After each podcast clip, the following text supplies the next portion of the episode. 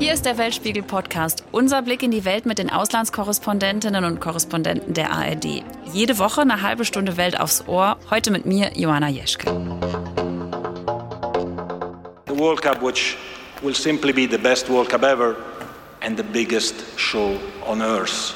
Das sagt FIFA-Chef Gianni Infantino. Die WM, die wird die beste aller Zeiten, die größte Show auf Erden. Aber viele, die sehen das ganz anders. Und um die Kritik an diesem Turnier, da geht es in dieser zweiten Folge unserer kleinen Qatar-Serie. Wir schauen auf die Rolle der FIFA, fragen, wie ist denn die WM überhaupt in das Land gekommen, aber auch, welche Strategie verfolgt Qatar damit, so ein Großevent überhaupt auszurichten. Und darüber spreche ich jetzt mit meinem Kollegen, dem Sportjournalisten Philipp Sommer, der seit Jahren schon für die ARD über die FIFA berichtet, aber auch selbst bei vielen Weltmeisterschaften dabei war und zugeschaltet ist uns aus Katar mein anderer Kollege Ramin Sina, unser ARD-Korrespondent in Kairo, der eben aktuell in Katar ist. Die beiden haben zusammen eine Doku gedreht für die ARD. WM der Lügen heißt sie. Und unter anderem ist ihnen gelungen, in den Unterkünften der Gastarbeiter zu drehen. Darüber sprechen wir gleich noch ausführlich. Hallo ihr beiden, schön, dass ihr da seid. Hallo, freuen uns. Hello, Joanna. Hi. Es wird ja gerade total viel. Ich habe das Gefühl, es nimmt total Fahrt auf und es wird super viel über diese WM diskutiert. Ich würde gern von euch beiden mal zu Anfang wissen, habt ihr überhaupt Lust drauf auf diese WM? Klar haben wir Lust drauf. Ramin, was denkst du? Ja, ich äh, freue mich sehr auf die WM. Freue mich, wenn es dann mal losgeht. Wenn Messi, wenn Neymar, wenn sie alle auflaufen. Viereinhalb Jahre keine WM. Ist ja auch eine lange Zeit. Viele Kontroversen, viele zu Recht berichtet. Und äh, jetzt bin ich dann aber auch froh, wenn der Ball rollt. Vor zwölf Jahren gab es die Ver Vergabe an Katar und dieser Bewerbungsprozess ist ja total komplex. Zu dem Zeitpunkt damals vor zwölf Jahren, da hatte Katar eigentlich überhaupt keine passenden Stadien. Es ist jetzt auch nicht bekannt als die große fußballverrückte Nation. Ich glaube, da sage ich nicht so viel. Und wenn man jetzt mal auf die Temperaturen schaut, aktuell sind es da ähm, geschmeidige 40 Grad, aber im Sommer auch äh, lustige 50 Grad. Also ist jetzt auch, was die Temperaturen angeht, spricht eigentlich auch nichts für Katar. Warum haben die den Zuschlag trotzdem bekommen? Korruption, ganz einfach. 22 Leute haben da entschieden und alle haben Geld bekommen. Davon muss man ausgehen. Einige haben sicher Geld bekommen. Das ist auch in Gerichtsunterlagen in den USA verbrieft worden. Man muss davon ausgehen, dass alle Geld bekommen haben, ein paar sind ja vorher schon aufgeflogen äh, durch äh, Investigativjournalismus der britischen Kollegen, die sie haben filmen lassen mit versteckter Kamera und sich aufs Glatteis haben führen lassen und eben gefilmt wurden, als sie Geld annehmen wollten von eben diesen Journalisten. Und die anderen inklusive Franz Beckenbauer, der dabei saß, die waren wahrscheinlich auch nicht ganz sauber. Also klebt ganz schön was an dieser WM. Das darf man natürlich ja äh, offiziell nicht sagen, aber es hat äh, Gerichtsurteile gegeben, es hat Gerichtsverhandlungen gegeben. Meine Lieblingsgeschichte ist ja die der drei Südamerikaner. Es ist äh, nicht verbrieft, aber man hört es, dass der Chef der Südamerikaner, der Brasilianer Teixeira, hat zu seinen anderen zwei gesagt, so wir schimmen für Katar, jeder kriegt eine Million. Er soll aber insgesamt für alle 3,50 gekriegt haben und 48 behalten. Wow, okay. Das ja. ist aber nicht verbrieft. Okay, jetzt kann man so sagen, die Sache mit der Vergabe, die war schon mal nicht ganz sauber und eher irgendwie ein schwieriges Ding, aber das ist ja eigentlich auch nicht alles. man hört von Menschenrechtsverletzungen im Gastgeberland, Tote auf den Baustellen, auch das haben wir in den Zeitungen und in Berichten gesehen, Ausbeutung, Korruption, Feindlichkeit gegenüber der queeren Community. Hören wir doch mal rein, wie FIFA-Präsident Gianni Infantino die Lage so zusammenfasst. Now, of course, Natürlich ist nicht alles perfekt. Natürlich ist es nicht das Paradies, aber das ist kein Land. Was macht das mit euch, wenn, das so, wenn ihr so eine Aussage hört, Ramin? In gewisser Weise hat er ja sogar recht. Gibt, glaube ich, kaum Land, das äh, perfekt ist. Äh, Katar aber ganz sicher nicht. Infantino war nicht FIFA-Präsident, als die WM nach Katar vergeben wurde. Er ist erst äh, viele Jahre später FIFA-Präsident geworden. Äh, er hat auch nicht abgestimmt für Katar. Er hatte da keine große Rolle 2010. Und dann hat es mich schon überrascht. Also man konnte ihm quasi nicht am Anfang schon mal anheften, er ist Teil dieser FIFA-Clique, die die WM nach Katar geschickt haben. Und er hätte ja quasi einen Neuanfang machen können. Aber das hat er nicht. Ganz im Gegenteil. Er ist jetzt immer näher mit den Katarern geworden. Er hat mittlerweile seinen Wohnsitz sogar nach Doha verlegt. Und das war dann schon so ein Geschmäckle, wo ich gedacht habe, warum muss das denn jetzt unbedingt sein? Also warum ist da auch keine Distanz mehr zwischen FIFA-Präsidenten und Katar zu spüren? Die FIFA expandiert immer weiter, hat so viel Geld wie nie. Mittlerweile gibt es eine neue Dependance in Paris. Normalerweise ist sie ja in der Schweiz. Und der direkte Nachbar der FIFA ist wer? Die Al-Thani, die katarische Herrscherfamilie. Also sie sind sehr nah und deswegen ist es auch nicht so überraschend, dass Infantino Katar immer wieder als Gastgeber in Schutz nimmt. Und es geht ja sogar noch weiter. Es war ja so, dass Infantino immer die große neue FIFA angepriesen hat. Aber natürlich hat er nie in Erwägung gezogen, die WM neu zu vergeben. Man kann dann sagen, okay, das kannst du vielleicht als Wirtschaftsunternehmen, das die FIFA ja ist, mit einer Fußballsparte nicht machen, weil dann hättest du natürlich Schadenersatz zahlen müssen. Aber was Infantino gemacht hat, er hat sich nie hingestellt und hat offen kommuniziert, abseits von diesen Slogans, dass er gesagt hat, es sind genau drei sind gestorben auf den WM-Baustellen. Das ist die offizielle Zahl der FIFA, das sind die Unfälle auf WM-Baustellen. Aber was er auch gemacht hat, er hat ja versucht, diese WM sogar noch nach Saudi-Arabien zum Teil zu geben, hat mit denen verhandelt, weil er da noch mehr Geld gespürt hat und Saudi-Arabien hatte damals noch einen etwas schlechteren Leumund als Katar, Stichwort Khashoggi. Das war alles egal. Es ging nur ums Geld. Und das ist das Problem. Ihr habt es gerade schon angesprochen, die ähm, Toten auf den WM-Baustellen. Also das ist seit Jahren ein Thema, die Situation der Gastarbeiter. Immer wieder sind eben Menschen gestorben. Das Organisationskomitee spricht, glaube ich, von gerade mal drei Toten. Infantino hat es auch so gesagt. In der Recherche des Guardian ist die Rede von 6500 Toten. Und in der Statistik, auf die sich auch Amnesty International bezieht, äh, sind sogar 15.000 Menschen, äh, muss man aber dazu sagen. Und es ist wichtig, das zu sagen. Äh, da geht es um alle Arbeitsmigranten, die zwischen 2010 und 2020 gestorben sind. Es ist davon auszugehen, dass Arbeitsmigrantinnen im Umfeld ähm, der WM gestorben sind. Ähm, aber es ist wirklich überhaupt nicht seriös, da mit konkreten Zahlen zu operieren, weil das wissen wir alle nicht. Das ist genau der Punkt, den wir als Amnesty International auch der katarischen Regierung vorwerfen dass sie es nämlich über Jahre lang ähm, versäumt hat, diese Todesfälle zu untersuchen. Und Katar ist so wohlhabend und ist technisch so gut entwickelt, dass ähm, das problemlos möglich ist, die Todesursachen zu ermitteln.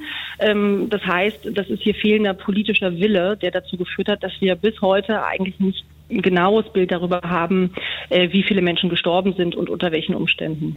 Das war Katja Müller-Fahlbusch vom Amnesty International in Deutschland. Es ist also nicht klar, sagt sie ja selbst auch, welche Zahl stimmt, aber klar ist natürlich hinter jedem dieser Fälle, egal ob es jetzt drei sind oder 15.000, da steckt eine persönliche Geschichte, da steckt ein Mensch dahinter. Welche Verantwortung seht ihr bei der FIFA? Es steht ja sogar in den Statuten und das hat ja der DFB-Präsident Bernd Neuendorf jetzt sehr offensiv auch verkauft wenn die FIFA irgendwo hingeht und Stadien bauen lässt und eine WM ausrichten lässt, dann ist sie dafür verantwortlich, wenn Menschen dabei Schaden zugefügt wird. Das steht in den Statuten und daran erinnert beispielsweise jetzt auch Bernd Neuendorf, der DFB, hat ja sehr, sehr lange gebraucht, bis er eine Stimme gefunden hat.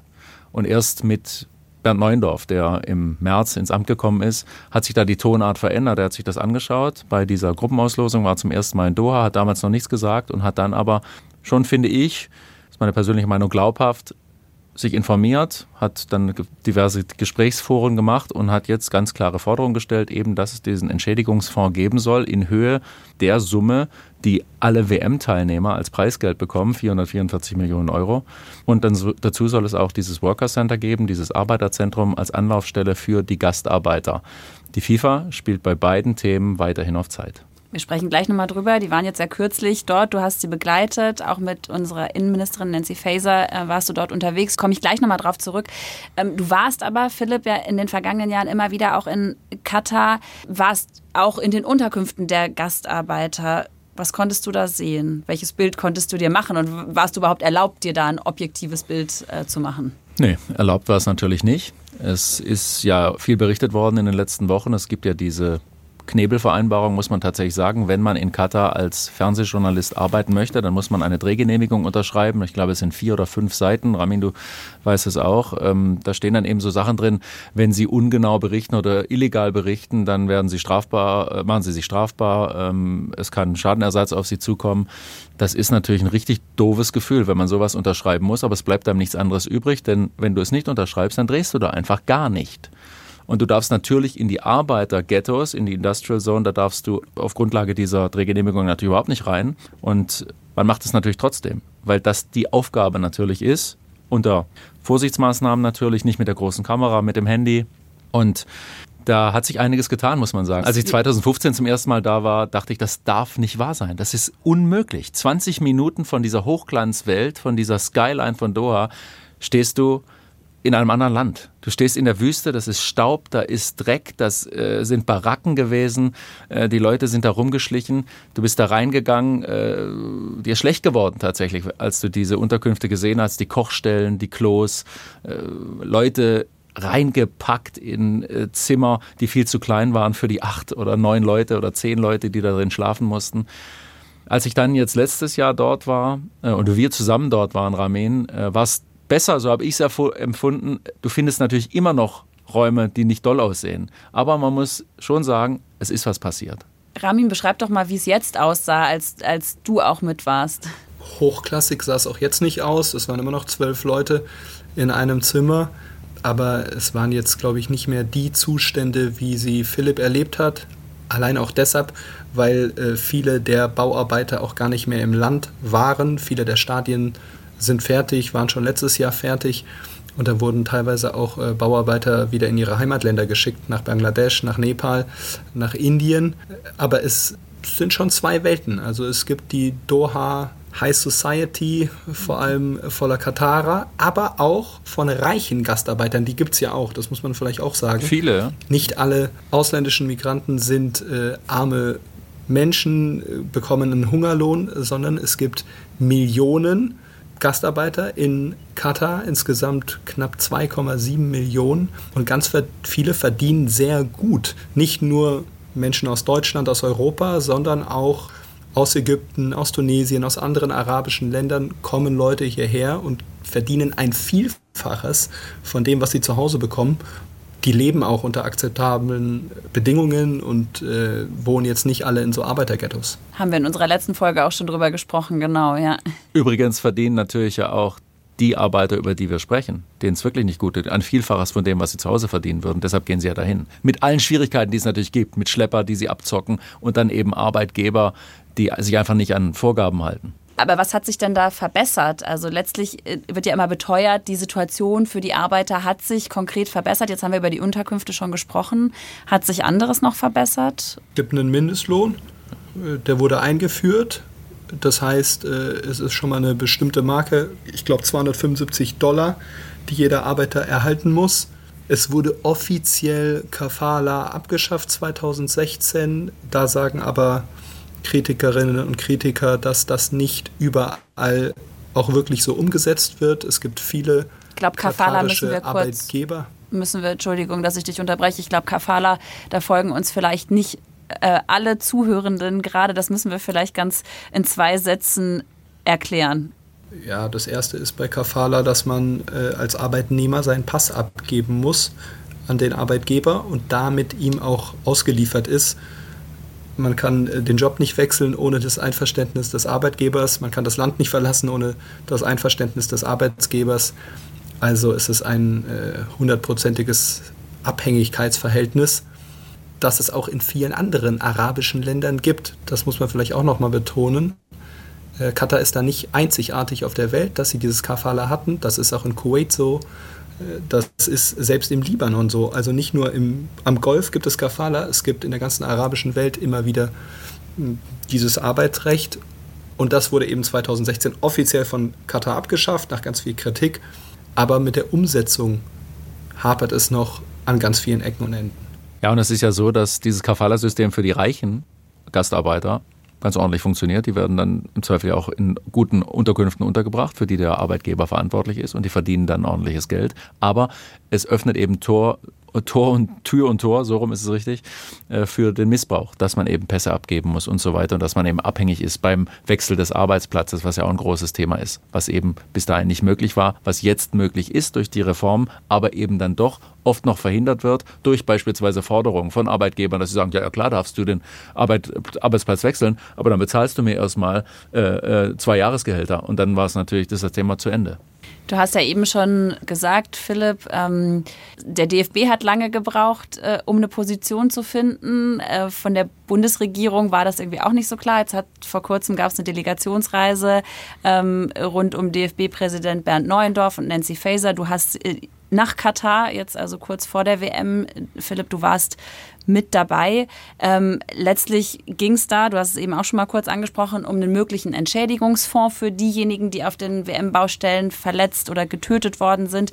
Aber es ging halt auch um so eine Art Sicherheitsgarantie, also äh, dass man sich darauf verlassen können muss, dass alle Fans, die jetzt dahin reisen, safe und sicher sind.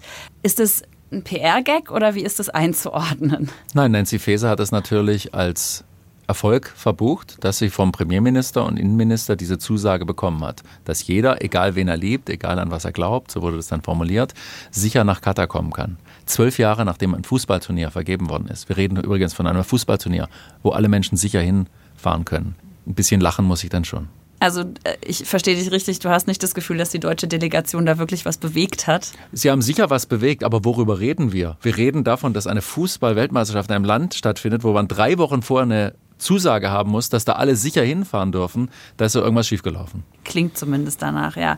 Die FIFA, die sagt ja bei diesen ganzen Diskussionen, oft oder man hört es als Argument oft, dass ja die Aufmerksamkeit rund um diese WM und jetzt so das Schlaglicht auf dieses kleine Land, was viele vorher sicherlich auch gar nicht kannten, was an der Situation vor Ort ändern kann. Also der, Beruf, der viel beschriebene Wandel, der jetzt dann eintritt.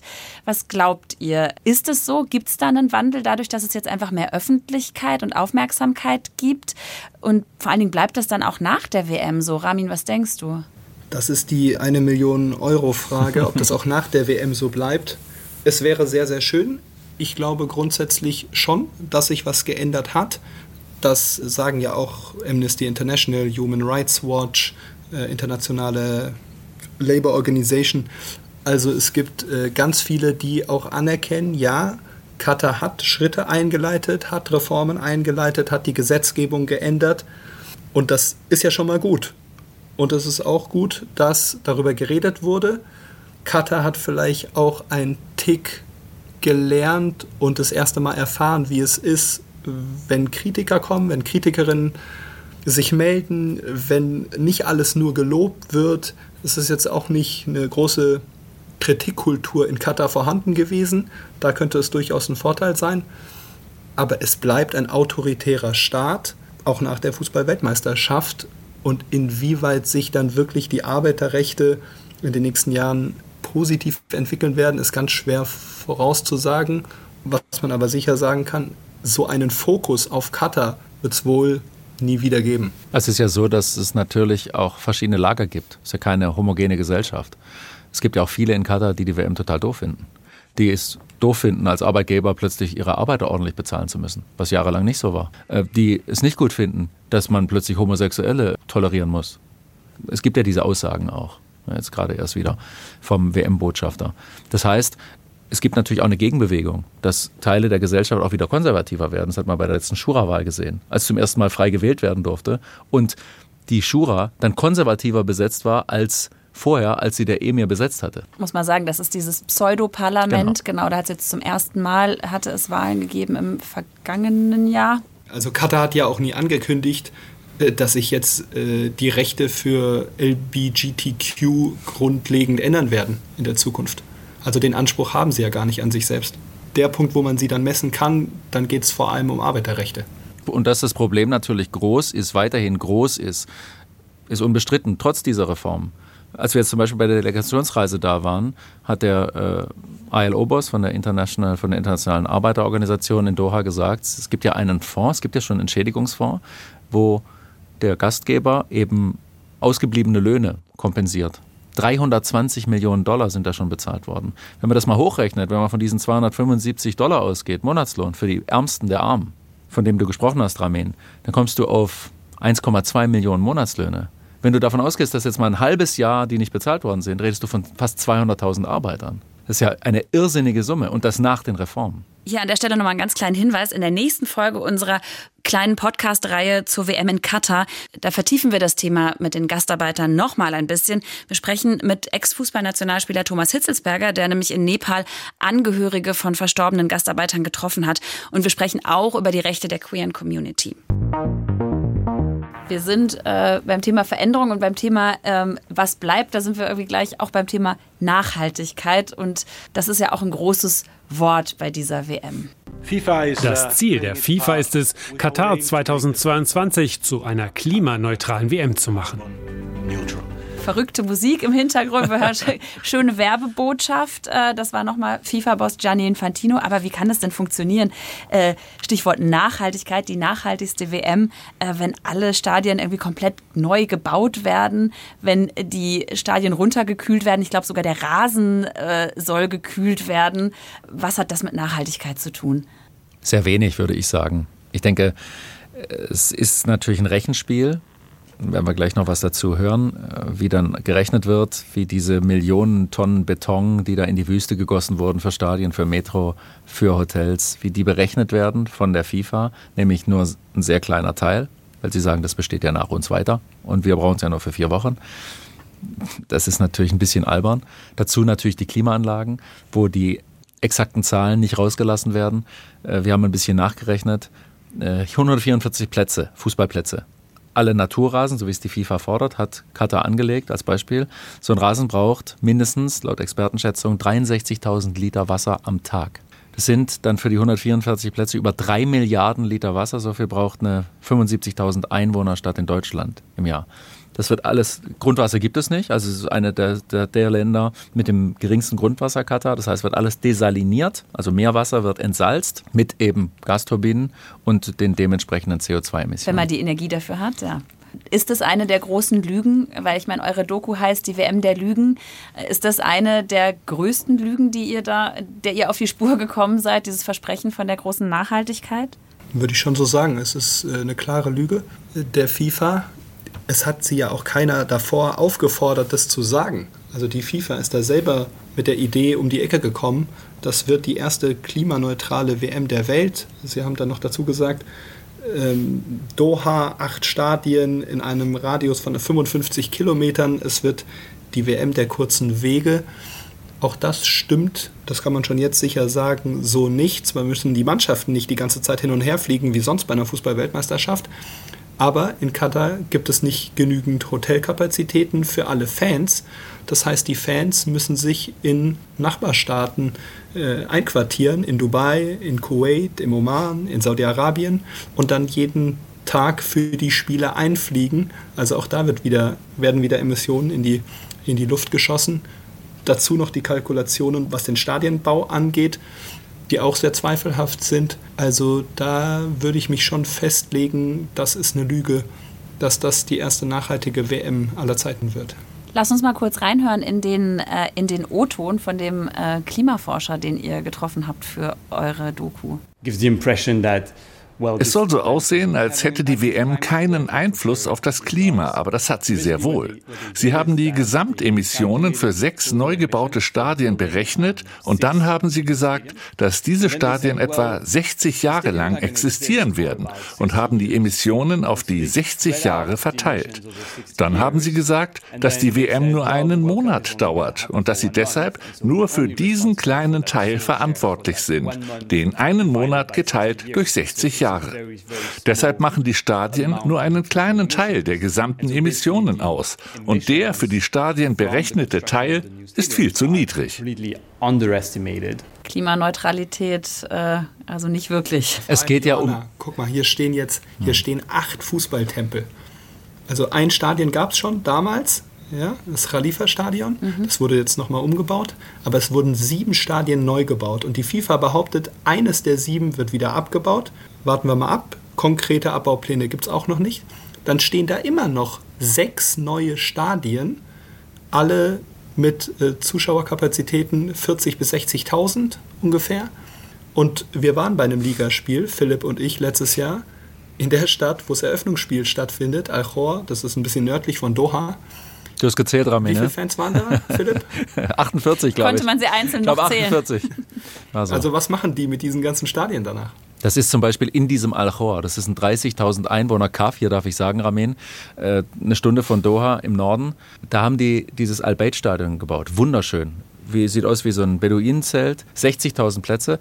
Das Ziel, die Weiternutzung, ne, auf die sich die FIFA ja bei dieser Klimaneutralität beruft, ist, wir bauen 30.000 Plätze ab, also der Gastgeber tut das, und dann wird da ein Hotel raus. Luxusklasse, du kannst vom Bett aufs Spielfeld schauen, sieht alles ganz schick aus. Aber du fragst dich natürlich, wer in Wer aller? Welt will denn dort Urlaub machen? Katar hat für diese WM geschätzte 240 Milliarden Euro ausgegeben. Und das ist ja jetzt nicht das einzige Engagement, was das kleine Land im Sport so macht. Die haben sich einen Fußballclub gekauft, äh, Paris Saint-Germain. Qatar Airways als staatliche Airline ist der Sponsor von Bayern München und klebt da auf den Trikots. Ähm, in Doha gibt's die Aspire Academy, also so ein riesiges Talentcenter, wo auch der FC Bayern äh, ins Trainingslager hinfährt. Also ich frage mich, warum engagiert sich Katar da so enorm? Was ist die Strategie, die dahinter steckt? Das ist eine Überlebensstrategie im Endeffekt. Also Katar ist ja ein sehr kleines Land, äh, 300.000 Katarer.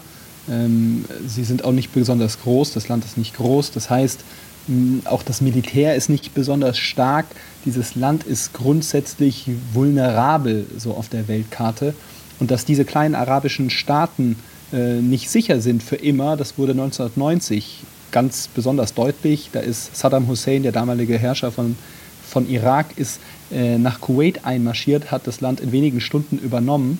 Und da hat Katar, nur wenige Kilometer auf der anderen Seite des Persischen Golfes, gedacht, oh, wir kleinen Staaten, wir sind vielleicht gar nicht für immer so sicher. Und dann hat der Emir damals die Strategie gefahren, komm, wir über Sport, Sport hat einfach ja, auf der ganzen Welt so ein positives Gefühl bei ganz vielen Ländern, bei ganz vielen Menschen, können wir vielleicht auf uns aufmerksam machen, um dann auch irgendwann unverzichtbar zu werden. Die Strategie ist also, über Sport einfach präsenter zu sein und vielleicht, wenn man diese Themen in den Vordergrund stellt, eben auch von anderen Themen, die nicht so gut laufen, Stichwort Menschenrechte, abzulenken. Also ist das Sportswashing, was Katar da macht? Ich weiß gar nicht, ob das das klassische Sportswashing ist, das wir kennen aus China, aus Russland, wo man denkt, okay, ich zeige der Welt, was ich kann und äh, lass mich da besser dastehen. Es gibt ja gar keine interne Kritik in Katar. Denn den Leuten geht es ja so gut, reichstes Land der Welt. Es gibt ja keine Diskussionskultur, es gibt ja keine Pressefreiheit, es gibt kein Aufbegehren. Ich glaube, das ist tatsächlich ein Punkt, der gar nicht so sehr auf der Agenda steht. Eure Doku, die heißt WM der Lügen. Wer ist denn der größte Lügner? da gibt es einen sehr engen Wettbewerb. Wenn man die Weltmeisterschaften und die Olympischen Spiele, die letzten sich anschaut, es wurde ja immer viel Quatsch erzählt und viel PR erzählt.